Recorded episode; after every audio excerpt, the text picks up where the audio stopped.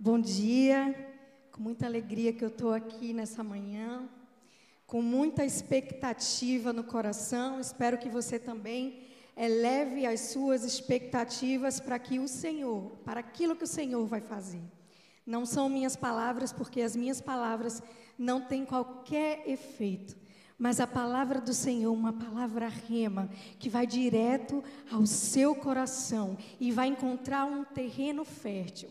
Aqui nessa manhã, a gente está sentindo uma doce presença do Senhor para nos lembrar de quem somos filhos e, ao mesmo tempo, uma força daquele que é o Todo-Poderoso. Eu quero te pedir que você fique muito, muito atento ao que Deus quer falar nessa manhã, porque se você ficar até o final atento, eu tenho certeza que você vai receber um abraço do Senhor e um impulsionamento para o que Ele quer fazer em você e através de você. Amém? Eu queria agradecer pela confiança, pelo impulsionamento dos nossos pastores. Queria honrá-los. Muito obrigado. Que Deus os abençoe ricamente. E nessa manhã eu queria trazer para nós uma reflexão. Eu sei que os dias não são fáceis. Eu sei que temos vivido coisas que nem imaginaríamos. Eu sei. Eu sei que que cada dia a gente está precisando encontrar forças que em nós não existem. Mas eu vim falar sobre esse processo. Eu estava meditando e eu estou escrevendo sobre um livro que é do luto à vida. E eu conto um pouco da história da perda da minha mãe e como foi essa trajetória. E um psiquiatra cristão, ele fala que toda mudança ela gera um ganho e uma perda. C.S. Lewis diz que no luto nada fica no lugar. E é nesse momento em que a gente vê onde estamos, como estamos, quem ajunta, quem espalha, o que importa, o que não é essencial. Mas a questão é como nós temos reagido a tudo isso? Esse é o cerne da questão. E eu te pergunto: o que é melhor, o riso ou a tristeza? O início ou o fim? E quando a gente vai em Eclesiastes, Eclesiastes 7, o Senhor nos diz que a tristeza é melhor do que a alegria. Por quê? Porque melhora o coração. E nessa passagem também diz que é melhor uma casa onde há luto. Por quê? Porque lá há a morte. E que todos os homens precisam se lembrar de que isso vai acontecer. E eu não vim aqui para trazer mais notícias tristes, não. Mas eu vim aqui para dizer que a dor é uma dor com um propósito. Eu sei que muito do que nós vivemos é fruto do pecado lá no jardim do Éden, mas o Senhor faz com que tudo, absolutamente tudo, coopere para o nosso bem. E há um processo. Eu sei que muitas vezes a gente quer milagre, mas muitas vezes o que o Senhor quer fazer em nós é um processo. É um processo porque a dor é uma disciplina de reposicionamento através da provação, que é prova do amor responsável de Deus. Ele quer nos levar para uma maturidade. Ele quer nos levar para uma perseverança, Ele quer nos levar para uma aprovação do próprio Deus. Mas a gente não está preparado para essa conversa. Porque a gente não quer ouvir falar de dor, a gente não quer ouvir falar de morte, a gente não quer ouvir falar de perda. E é tudo sobre Ele. Talvez você, nesse momento em que está, você diga assim: Onde estás? Tu não me amas, tu não vês o que está acontecendo, o Senhor não está vendo. Apressa-te, até quando? Ou então, como o profeta Elias, você diz: Eu já, já vivi muito, me leva, eu quero morrer. E na Bíblia, há diversos exemplos de pessoas que passaram por momentos turbulentos, talvez piores do que hoje que nós estamos vivendo. Jó, por exemplo, que conviveu com o luto e como a palavra diz, o fim é melhor que o início. Se você for em Jó 42, você vai ver a sorte que o Senhor transformou a vida de Jó. Deus fez novas todas as coisas. Há tantas outras histórias que poderíamos começar do fim, inclusive essa que vamos ler, mas eu não vou fazer por uma questão didática. Mas o que eu quero que você veja nessa manhã é que você tenha uma perspectiva do fim. Não olha para essas circunstâncias, olha para o fim. Eu e você somos sombra, mas tem alguém que não é ponto final, que é eternidade, que é o infinito, mas nós não temos ideia do que seja isso, porque nós somos finitos. Mas dentro de nós há um anseio pela eternidade. E nessa manhã, eu vou pedir para que você abra o livro de Ruth. Porque é uma família que sabe bem o que é conviver com fome, medo do presente, medo do futuro, despedidas, mortes. Essa família sabe bem o que é lidar com isso tudo. Em Ruth 1, nós vamos ler do versículo 1 a. Gente, eu vou precisar de óculos. ao 5. E depois vamos para o 22. Na época dos juízes, houve fome na terra. Um homem de Belém de Judá, com a mulher e os dois filhos, foi viver por algum tempo nas terras de Moabe.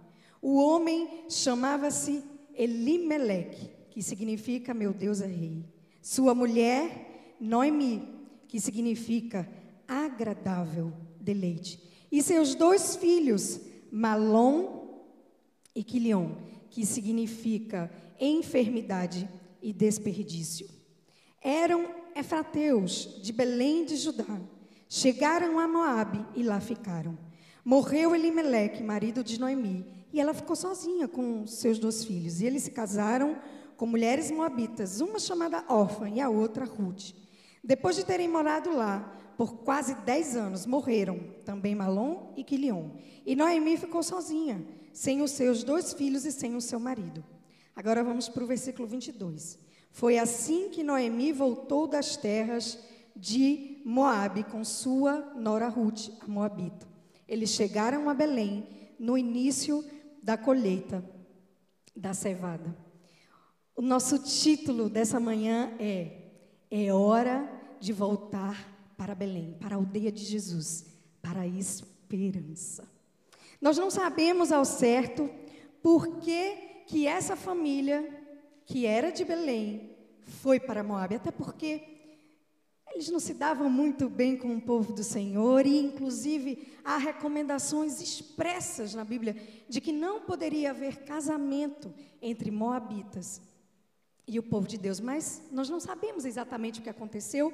Foi uma fome que os fez ir até Moabe. E sabe, a primeira coisa que a gente vê aqui é que nos momentos difíceis nós precisamos ter cuidado com o tipo de decisão que vamos tomar. Porque a decisão que tomamos hoje pode mudar a nossa história por toda uma vida. E é muito ruim escolher mal, escolher longe do Senhor. E Aqui, quando a gente continua a ler esse capítulo, a gente percebe que Noemi queria dar uma casa, um novo lar para, para suas noras, e diz assim: Olha, eu queria te dar essa segurança de um casamento, é, eu sou velha, não dá para eu ter filho, eles ficarem grandes para vocês se casarem novamente. Então, por favor, voltem para suas casas. E isso era uma tradição da época, num caso de viuvez, que voltassem para a casa dos pais. E aí, Orfa e, no, e Ruth vão com Noemi, e de, Be, de Moab até Belém são 80 quilômetros. E no caminho, Orfa repensa. Entenda, ela tomou uma decisão com base nos costumes. Mas a palavra fala que elas choram copiosamente e Orfa não segue o caminho junto com Ruth e Noemi. E nunca mais a gente ouve falar de órfã. E a literatura judaica diz que órfã era avó de Golias. Nós não temos como comprovar isso, mas a literatura judaica fala. Só o fato dela ter voltado para os antigos deuses já mostra que essa não foi a melhor decisão. Sabe por quê? Porque não há como ser feliz longe do Senhor, do único Deus. Não há como. Pode parecer atrativo no momento, mas lá na frente, no fim, você vai ver que não é o que o Senhor tem para você. A gente precisa querer, desejar o que o Senhor quer. Portanto, nesse momento de dor, diga: Senhor, o que queres que eu queira? Qual é a tua vontade? Porque eu quero experimentar a boa, a perfeita e agradável vontade do Senhor, mesmo na dor. E uma coisa importante que precisa ser dita é que muitas vezes a dor é uma oportunidade para Deus nos reposicionar. Sabe? É nessa hora que a gente olha para dentro, olha para frente e olha para o alto. É nessa hora que a gente vê, tem coisa aqui desarrumada. Por que, que eu estou assim, acordando todo dia desanimada, pedindo para morrer? Por quê? Por quê? Porque existem coisas no seu coração que precisam ser tratadas e que somente são vistas na dor. E aí, continuando essa trajetória, Noemi e Ruth chegam a Belém. Essa dor é para você sair da zona de conforto, ser reposicionada no centro da vontade de Deus. Eu já quero dar um spoiler, um spoiler.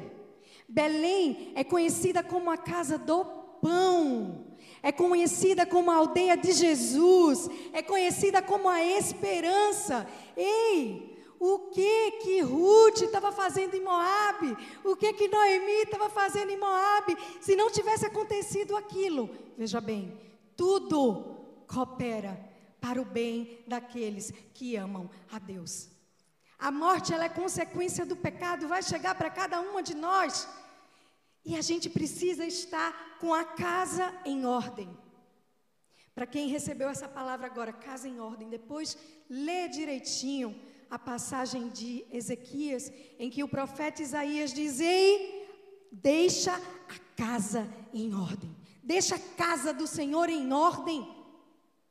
E aí, Noemi sai de Moabe e volta para Belém elas precisavam estar em Belém para aquilo que Deus tinha para fazer na vida delas e através da vida delas. Mas sabe o que acontece? A gente às vezes só olha para o nosso umbigo e olha para as nossas dores e não olha para o alto. Não é sobre você, é sobre Ele. Ele é que controla todas as estações. Ruth e Noemi estavam passando pelo inverno na alma. Eu sei como é perder alguém. Eu sei como é viver em luto. Eu sei. Senti na pele, eu ainda estou sentindo na pele.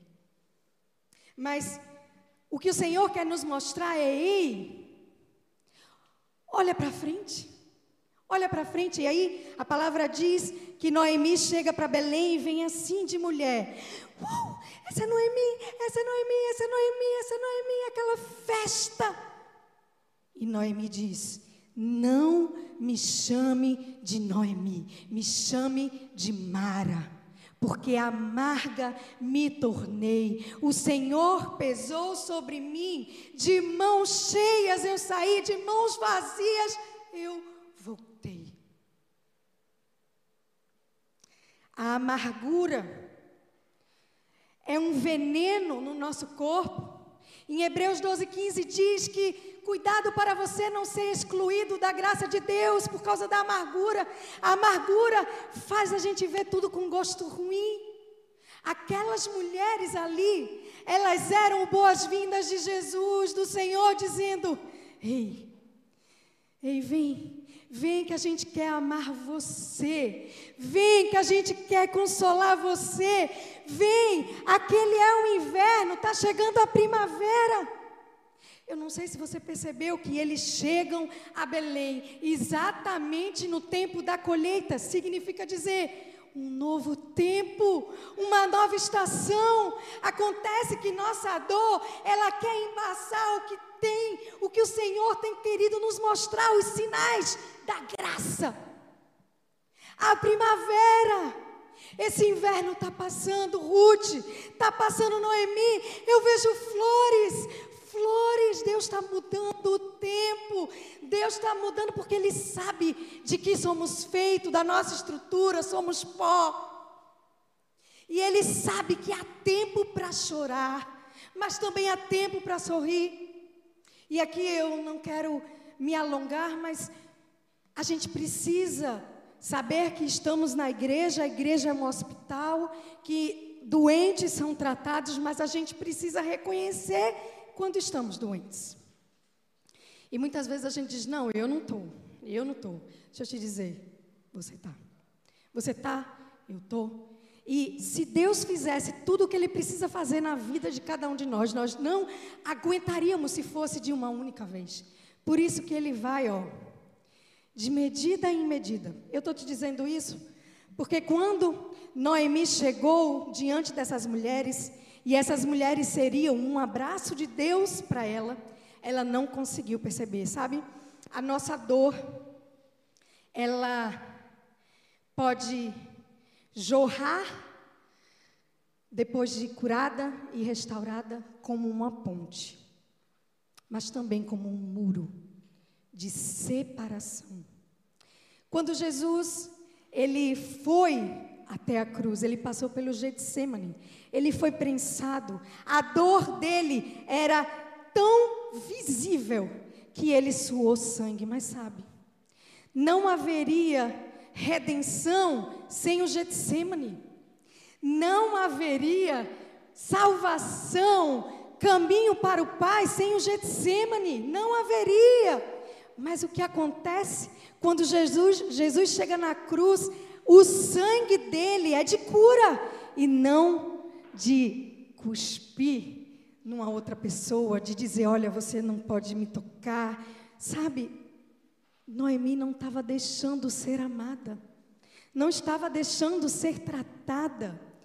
Todos nós já passamos por feridas em relacionamentos, seja de que tipo for, mas Deus, Ele nos chama para cuidarmos de gente, para usarmos no, os nossos dons e talentos para ser família. Se a dor que há em você sangra nas pessoas como um muro de separação, você está tá longe de viver o que Deus tem para você.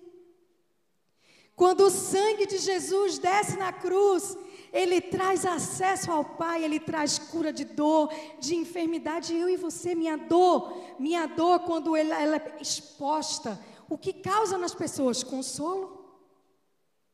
ou intriga, separação, dissensão, é preciso que você olhe diante do Senhor, ore e diga: Senhor, o que há dentro de mim, às vezes é um sangue interno.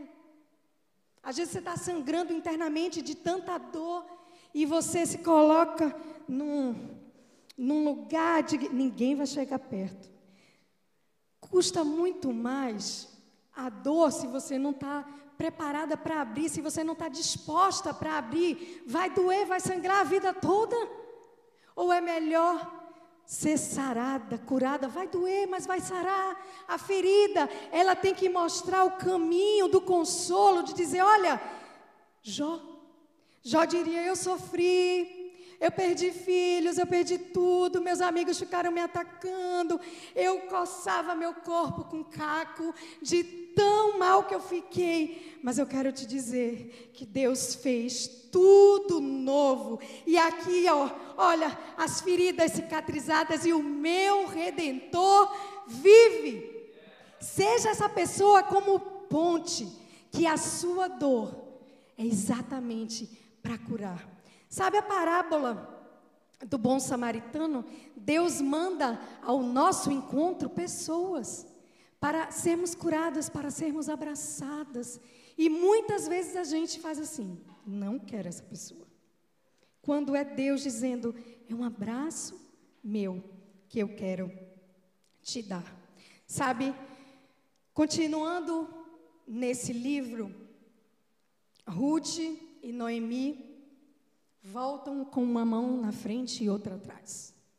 Mas, aqui eu já falei que é importante entender o tempo da dor, e eu aqui não vou te dizer quanto tempo você tem que chorar, você tem que chorar, mas há um tempo para sair desse luto, um tempo para sair desse choro e agir, sabe por quê? Porque chorar apenas não vai resolver, não vai. Então, Ruth diante da situação, faz e agora? A gente vai precisar de trabalho, a gente vai precisar de comida. E aí, numa situação dessa, ela toma uma atitude e ela vai atrás das espigas que a lei dizia que quando o dono da terra fosse tempo de colheita, deixasse um pouco mais para que as viúvas, os os pobres pudessem passar por ali e tivessem o que comer. Talvez você esteja hoje num momento difícil financeiro, pede ao Senhor a estratégia. Pede ao Senhor a criatividade, pede ao Senhor para que te mostre o que está acontecendo no mercado para que você traga algo inovador e que o mercado está precisando. Eu não sei. Isso aconteceu comigo quando eu voltei da China, que eu queria colocar um, queria voltar ao mercado de trabalho e não sabia por onde começar, e Deus falou: começa por dentro. Começa por toda a tua experiência, você pode prestar esse serviço. Hoje, para a glória de Deus, eu estou há um ano com a minha empresa, um ano e quase dois meses, e eu tenho um cliente que tem acompanhado comigo desde então e outros que chegaram.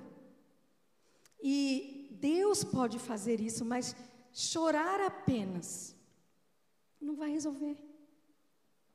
Chore no altar, ore, mas haja, faça algo. Foi isso o que Ruth fez. Sabe, às vezes, e aqui eu sinto muito do Espírito, de que existem algumas, algumas atividades que podem trazer uma certa vergonha. Eu quero te dizer que não tenha vergonha se a porta que abri não era a que você estava esperando, não é a que toda a tua intelectualidade vai ser colocada em prática, mas se é essa porta que Deus está abrindo, vá, porque Ele vai prosperar, mas não fica parado. O maná já caiu do céu, pode voltar a cair, mas você precisa fazer a sua parte. Vá. Ruth fez a parte dela e, como eu falei, esteja atento aos sinais de Deus. Esteja atento, porque nesse momento de dor a gente fala: Tu me amas, Senhor. Tu não estás vendo o que está acontecendo comigo. Por que tanta dor? Quando o Senhor já preparou todo um cenário do tudo coopera para o nosso bem, mas a gente não consegue enxergar. E eu quero te dizer hoje: enxergue, enxergue além das suas emoções, domine suas emoções, olha para a primavera, olha para o fim. Noemi estava entre um capítulo e outro, quando ela disse assim: As minhas mãos estão abanando. Dava vontade de dizer: Noemi, você viu o final do seu livro? Você sabe o que vai acontecer no final do seu livro? Você sabe que você tem um Deus que faz infinitamente mais de tudo aquilo que você pensa ou imagina? Você não vai ficar com essas mãos abanando, vazias, mas olha para o fim, continua seguindo firme, resista. A força ela vem na nossa fraqueza. É na nossa fraqueza que vai vir a força de Deus. Mas você precisa dominar suas emoções. Você precisa dizer: Eu preciso resistir ao dia mal. Coloca a armadura. Coloca toda a armadura e segue. E aí o que me chama a atenção no capítulo 2 é que alguns acreditam em coincidência. Não existe coincidência, existe Jesuscidência. Ruth chega exatamente na plantação de Boaz, que seria um dos parentes próximos àquela família e que poderia resgatar aquela família. Eu queria já dar um spoiler aqui, não vou deixar para o final, para te dizer que Boaz é um tipo de Jesus, ele simboliza a figura de Jesus, aquele que redime. E um parente remidor teria como as obrigações dele seria saldar dívidas, cuidar, velar, prover, proteger, dar segurança. Ele teria a propriedade e a responsabilidade de cuidado. Aqui há uma história muito bonita de recomeço entre Ruth e Boaz, com as orientações da Noemi, mas eu quero que você pense que toda vez que eu vou falar de Boaz, eu quero que você pense, Jesus. Quando Ruth chega à plantação, gente, um monte de trabalhador, um monte. Boaz, o dono, vê Ruth. Sabe o que significa? Que não importa se você está dentro de um grande peixe, se você está num abismo, se você está nas alturas, o Senhor te. Pode ser o deserto mais difícil, pode ser aquelas noites que você chora, que ninguém vê, ou quando você está no chuveiro chorando, o Senhor te vê. Assim como Boaz viu Ruth ele vê a mim e ele vê a você. E aí ele pergunta: quem é aquela mulher? Um estrangeiro não poderia fazer aquele recolhimento lá, não. Mas aí diz: não, ela, ela é a nora de Noemi. E aí ele escuta o que a Ruth estava fazendo por Noemi. Portanto, invista no caráter. Aprofunde sua raiz em Deus, porque a reputação é consequência daqui, ó que tem dentro. E aí Boaz fica sabendo quem era Ruth, o que ela fazia por, por Noemi. Não mude, não mude sua postura correta, né, diante de Deus para a aprovação dos homens. Se querem, ah, tira aqui um pouquinho esse imposto. Não, não, não, não. O que importa é o caráter. Aquilo que somente Deus vê. Continue. Deus está vendo aquilo que você tem construído nele, ainda que as pessoas não vejam. Mas Boaz viu Ruth. E Boaz diz assim: Olha, não mexam em Ruth. Era normal que, infelizmente, naquela época, mulheres fossem molestadas. Mas ele diz: Olha, ele, ela está no meu terreno e eu tenho, a, dou a ordem, não mexam nela. Sabe o que isso nos diz? Que o Senhor, Ele está nos livrando. Ele está nos cercando pela frente por trás. Ele está dizendo: Eu amo você e eu estou cuidando de você, ainda que você nem veja. Ruth não sabia disso. Deus está fazendo por mim, por você, o que a gente nem consegue ver. Porque esse é o amor dele, amor de filho. Há um sussurro nessa manhã dizendo: Você é filho amado. Não importam as circunstâncias, isso não vai mudar. E o Senhor, Ele sente nossas dores. Ele sente, Ele sente. Ele é um sumo sacerdote que Ele se compadece, Ele chora diante da morte. Sabe, tempos difíceis vieram até para Jesus, como eu já falei.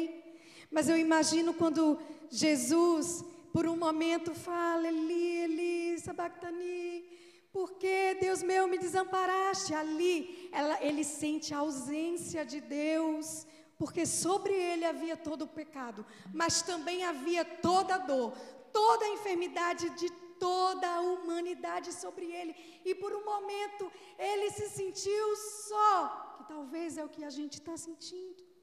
Mas sabe, depois que ele diz tetelestai, está consumado. Essa era uma palavra que significava cumprir a ordem dada pelo Senhor, pelo meu Senhor. Era um servo que dizia isso. E quando ele diz, está consumado, eu entrego o meu espírito. Você já parou para pensar a reação do céu sobre a dor de Jesus? Já parou para pensar nisso? O que acontece quando Jesus entrega o seu espírito a trevas, a terremoto, o véu rasga de cima a baixo, rochas se rompem ao meio, pessoas que estavam mortas começam a levantar. É o céu dizendo: Eu choro por você, eu estou fazendo algo por você, ainda que você não veja. No Salmos 18 que o pastor estava lendo, a continuidade daquele salmo, depois olhe, é Davi dizendo: Senhor, tu não está vendo aqui, olha, estão me perseguindo, olha, nananã. Sabe o que acontece? Deus monta num querubim e vem até a terra e diz que das narinas dele sai fumaça. Ele é o teu defensor. Ele sente o que você está sentindo, ele sabe. Mas você não está só. Só que a gente às vezes não se dá conta dos sinais, os sinais de amor. Um dia eu orando ao Senhor, e eu passo por isso, e Tenha compaixão sobre a minha vulnerabilidade agora. E eu sinto da parte de Deus de falar sobre isso. E eu, eu já senti isso. Senhor, tu não me amas. Senhor, eu quero morrer. Senhor, parece que não há favor sobre mim, assim como acontecia com José. E aí, eu conversando com ele, e estava com meu filho no sofá. E eu falando, Deus, porque eu não consigo ver, eu não consigo ver o teu favor por mim, que o Senhor luta por mim. Por quê? E ele disse, Ana, tem amargura aí dentro, filha, tem tanta dor aí dentro. Você sangra por dentro.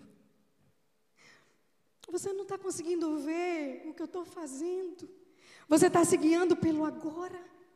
Você já viu o final do livro sobre sua vida? Você já viu?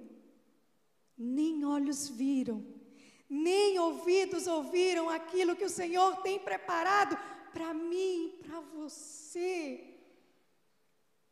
E aí, do nada, meu filho ele é muito carinhoso, mas do nada, ele vira para mim e faz: Mamãe, você é tão especial. Mamãe, eu amo tanto você, mamãe, você é uma princesa. E na hora eu senti o Espírito dizer: Olha o favor, olha um sonho seu realizado, olha, Davi, olha, olha o que eu estou fazendo, Ana, olha o que eu estou fazendo. O problema é que você quer resultado você quer o fim agora e se contente com o processo.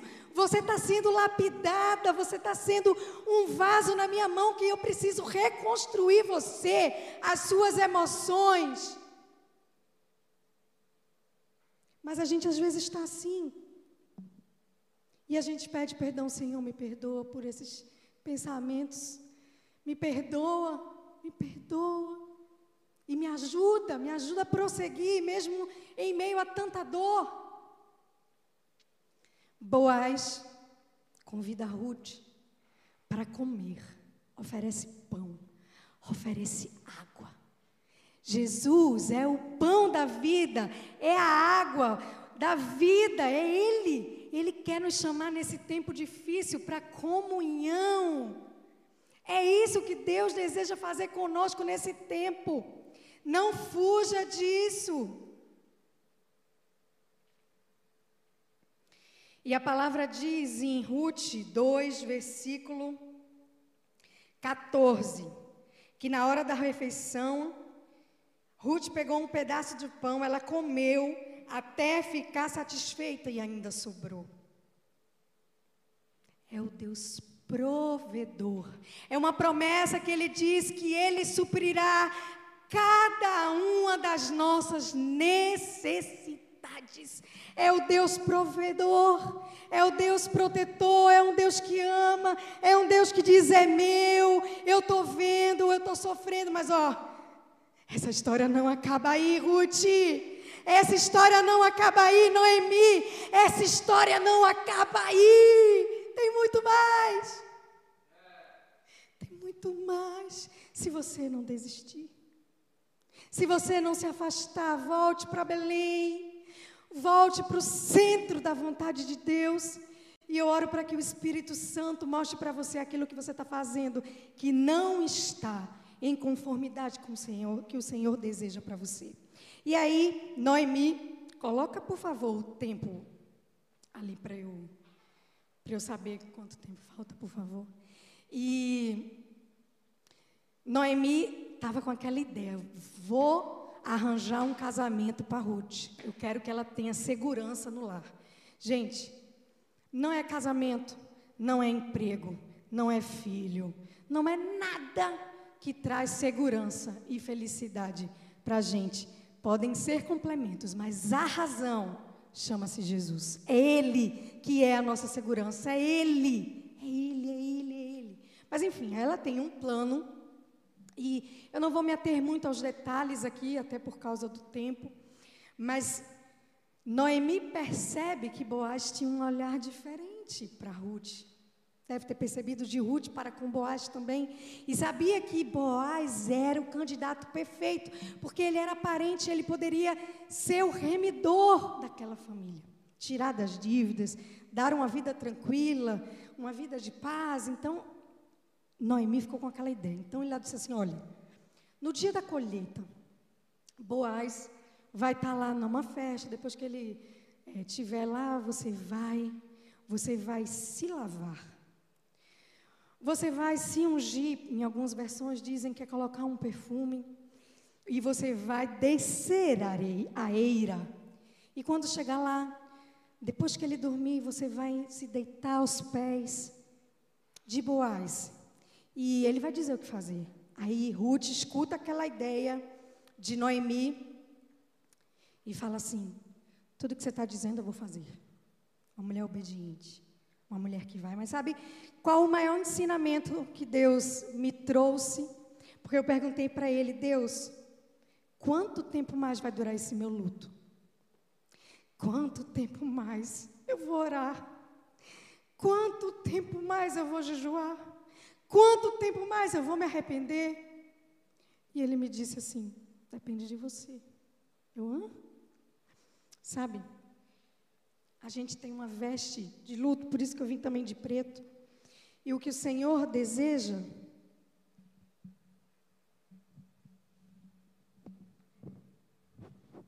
é que a gente busque cura das nossas dores, dos nossos sangramentos internos, que a gente pegue um manto substituindo as vestes de tristeza, o espírito deprimido por vestes de alegria de louvor. É você que faz isso.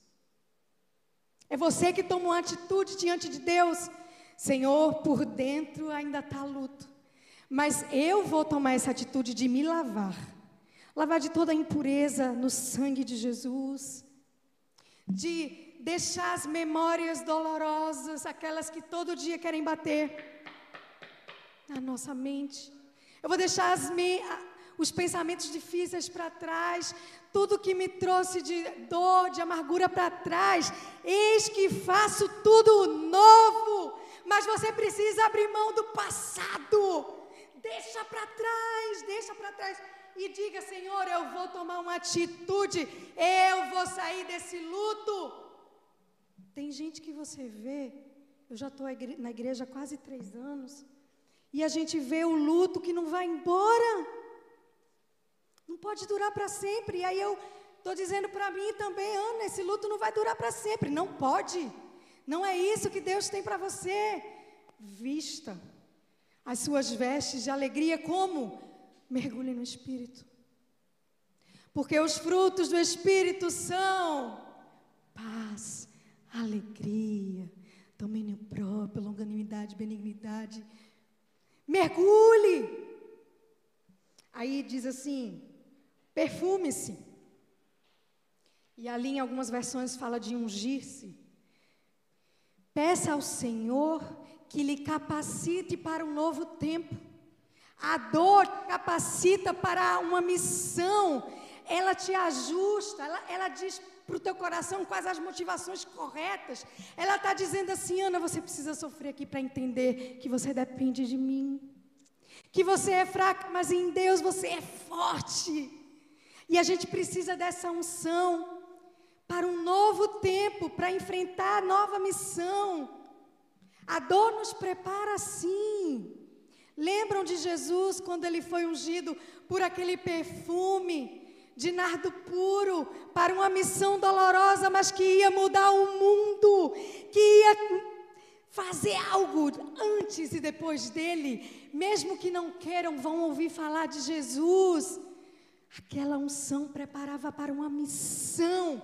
E o Senhor em Isaías 61 nos diz que Ele nos ungiu. Ele nos ungiu para curar os enfermos. Ele nos ungiu para tirar as vestes de tristeza pelas de alegria. Ele quer converter, Salmos 30, 11, nossa tristeza em alegria, mas você precisa tomar uma atitude. E aí, Noemi fala para Ruth: desça a ira. Humilhe-se diante de Deus. Humilhe-se. Não mudou o caminho para o Senhor. Além de um coração contrito, arrependimento, mudança de atitude, mudança. Esse é o caminho que o Senhor espera que a gente tenha. E aí, Ruth faz exatamente tudo o que Noemi fala para ela fazer, e ela faz. E Boaz, quando vê aquela mulher bonita, Boaz fica lisonjeado, porque ela podia, ele podia, Noemi, eita, Ruth podia ter escolhido qualquer pessoa, mais rico, mais jovem, mais pobre, porque aquela mulher era muito bonita, mas escolheu ele.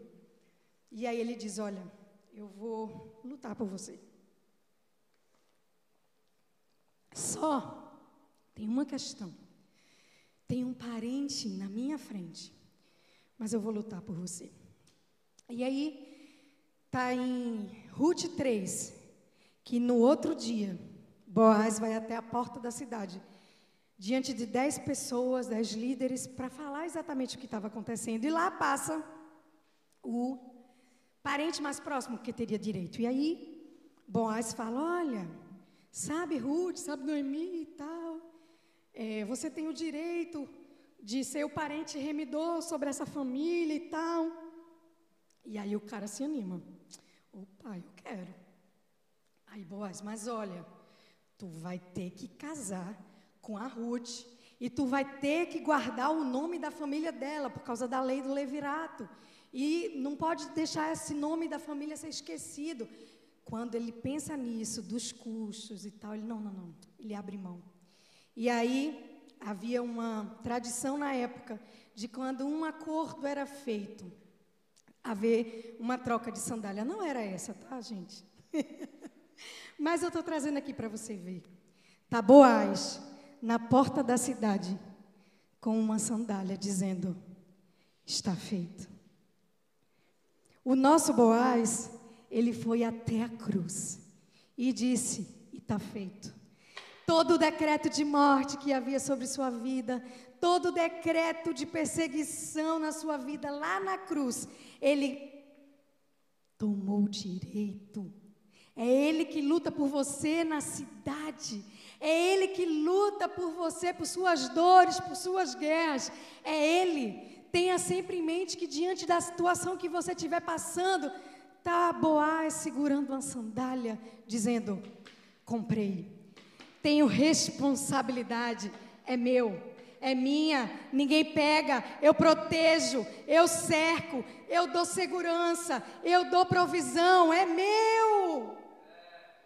Você é filho, você é filha. O Senhor está dizendo aqui: eu compro as suas guerras e eu as venci. Já venci na cruz, já venci. Esteja atento para ver que enquanto você ora, enquanto você desceu a eira se arrependendo, o Senhor está na cidade. Nem Ruth nem Noemi viam. Tem coisas que Deus vai fazer na sua vida que você não vai nem ver. Mas Ele está fazendo. Não é porque você não está vendo que Ele não está fazendo, Ele está fazendo por você. Ele vela por você. Ele sobe de um querubim para te defender. Deus não mudou.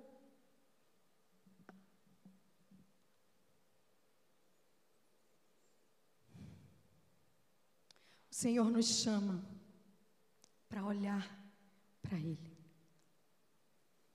No final do livro de Ruth, eu vou pedir para que coloque em Ruth 4, versículo 13, diz assim: Boaz casou-se com Ruth e ela se tornou sua mulher. Boaz a possuiu e o Senhor concedeu que ela engravidasse dele e desse à luz um filho. As mulheres disseram a Noemi, vou repetir, as mulheres disseram a Noemi. Lembra das mulheres no início? As mesmas. Disseram a Noemi: Noemi, louvado seja o Senhor, que hoje não a deixou sem resgatador. Que o seu nome seja celebrado em Israel. O menino lhe dará nova vida. O menino lhe dará nova vida e a sustentará na velhice, pois é filho da sua nora, que a ama e que lhe é melhor do que sete filhos. Noemi pôs o menino no colo e passou a cuidar dele. As mulheres da vizinhança celebraram o seu nome e disseram: Noemi tem um filho, e lhe deram o nome de Obed. Este foi o pai de Jessé, pai de Davi. Olha o fim uma parte do fim da história de Noemi aqui, de Ruth. Deus fez novas todas as coisas. Mas para o novo elas precisaram deixar de lado o luto e se vestir, se consagrar e se arrepender e buscar do Senhor o reposicionamento. E elas precisavam voltar para Belém. Onde Obed nasceu? Belém. Onde Jessé nasceu? Belém. Onde Davi nasceu? Belém. Onde Jesus nasceu? Belém. Tudo na nossa vida nasce e cresce no centro da vontade de Deus em Jesus. É em Jesus. Ele é a esperança. A esperança ao terceiro dia ressurgiu, ela nunca, nunca morrerá. A esperança tem um nome, é Jesus. Entende aqui que essa família precisava ser empurrada de Moabe, porque ela, o que elas tinham que fazer era em Belém. Havia uma palavra de que o Salvador viria de Belém, mas viria dessa família. Aqui, Noemi vê uma parte do fim da história dela. Aquela história de, de mãos vazias partir, de mãos vazias é, sair, de mãos vazias voltei. Ó Jesus dizendo: nem ouvidos, nem olhos viram, nem ouvidos ouviram que o Senhor tem preparado para você. O Senhor, Ele tem mais criatividade, mais poder do que qualquer estúdio hollywoodiano. Ele tem, ele tem cada história, ele tem cada desfecho que ninguém acredita. Quem diria que Noemi naquela idade ia ser vó? E vó de alguém tão especial. E aí eu costumo perguntar para o texto: o que será que Noemi disse quando aconteceu isso tudo? O que será que ela pensou? Certamente ela nos diria: olha, vai doer. Mas vai valer a pena o processo. Sabe, eu entendi que essa dor era para consolar outros. Noemi vai dizer: se eu não tivesse me mantido forte, se eu não tivesse buscado minha cura, eu não teria ajudado Ruth na caminhada cristã dela, porque sabe, eu e você nós temos responsabilidade não apenas com a nossa vida, mas com quem está ao nosso redor. Nós temos um legado para deixar. Você tem filhos, netos, bisnetos e você não pode desistir. Se Noemi tivesse desistido, Ruth não teria vivido isso. Muito menos Noemi. E ela ia dizer: Olha, eu nunca imaginei que isso fosse acontecer comigo. Aí eu disse assim: Senhor, Ruth e Noemi não ficaram sabendo que Jesus veio delas. Está lá em Mateus 1. Ruth consta na genealogia de Jesus. Que honra! Que honra saber que a sua dor teve um legado como esse, de contribuir para o reino, de mudança de vida. E aí eu perguntei, Senhor, como, como deve ter sido no céu? E aí a gente imagina, não tem isso na Bíblia, mas a gente imagina. Eu imagino Jesus recebendo Noemi, filha amada, serva boa e fiel, foste fiel no pouco, e sobre muito né? Te coloquei, te colocarei aqui, vou te dar a tua recompensa.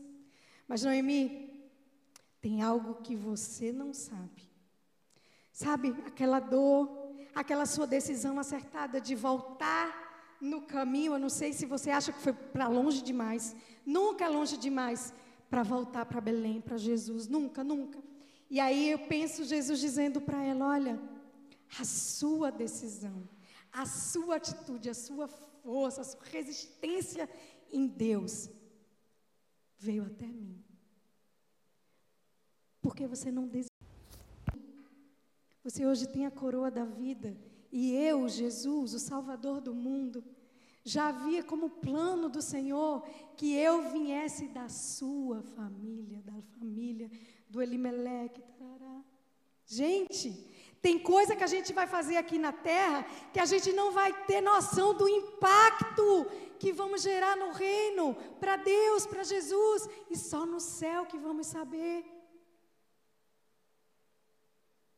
E me vem muito Salmo 126 que diz que aqueles que saem chorando, plantando com júbilo, com júbilo colheirão.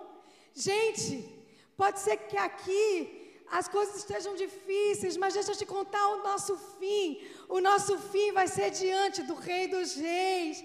Ele vai ter enxugado toda a nossa lágrima. Lá não vai ter mais dor, lá não vai ter mais separação, não vai ter luto, vai ter Jesus. Vai ter Jesus, esse é o fim que Ele tem para mim, para você, e a gente não tem ideia de como vai ser lá. Vai ser maravilhoso. Deus quer nos dizer: não desista, não deixe as suas emoções falarem que nada está acontecendo. Há uma primavera aqui. Eu vejo flores caindo, eu vejo colheita, eu vejo júbilo. Se não desistirmos. Eu vou pedir para que a banda venha, já estamos concluindo. Sabe, o que Deus não espera de nós nesse tempo difícil? Primeiro, lembra que eu falei no início sobre o significado de cada nome? Então, o Senhor não espera de nós que a gente deixe a dor como ferida aberta, Ele quer nos curar. E Ele não quer que a gente sangre nas pessoas, Ele quer que a gente conduza essas pessoas como ponte para o Senhor, para uma vida abundante. O Senhor não quer que desperdicemos nossos dias com desânimo, com amargura, assim como quilom, que significa desperdício, ele quer que a gente deixe a casa o tempo inteiro pronta, para quando ele voltar, não desperdice os seus dias, continue plantando, continue mesmo que as lágrimas estejam caindo, continue. O Senhor não quer que sejamos teimosos e que não escolhamos a vontade de Deus, assim como o significado do nome de órfã, que era teimosia. Mas o que que Deus espera de nós? Que sejamos amigo, amiga, companheiro, companheira, fiel, que é o significado do nome de Ruth. A palavra diz que na angústia que se faz o irmão, quantos irmãos você tem feito na angústia? É tempo de andar do lado, de ver quem está sofrendo e dizer: Olha, eu também estou sofrendo junto, mas vamos vencer. Vamos vencer junto. O Senhor espera que não sejamos amargas, mas que sejamos como um deleite, agradável. As pessoas que passarem por nós vão dizer: Meu Deus, que mulher agradável, que homem agradável. Ela tem um cheirinho de céu, o perfume de Cristo. Que sejamos prestativos como Boaz. Boaz significa préstimo. Que a gente esteja o tempo todo com aquela camisa escrita: Como posso ajudar? E sirva as pessoas. Os meus dons e os meus talentos são para servir você, são para servir você, são para servir a igreja, a família de Cristo. Que sejamos como Abed, que significa adorador e servo. É isso que o Senhor espera de nós. É, as dificuldades elas existem, mas todos esses passaram pelo que estamos passando. Medo do presente, medo do futuro, se despedindo de gente amada, querida, mudando, precisando recolocar, reposicionar algumas coisas mas eles conseguiram viver, transpor essas dificuldades. E nós podemos também, em Jesus.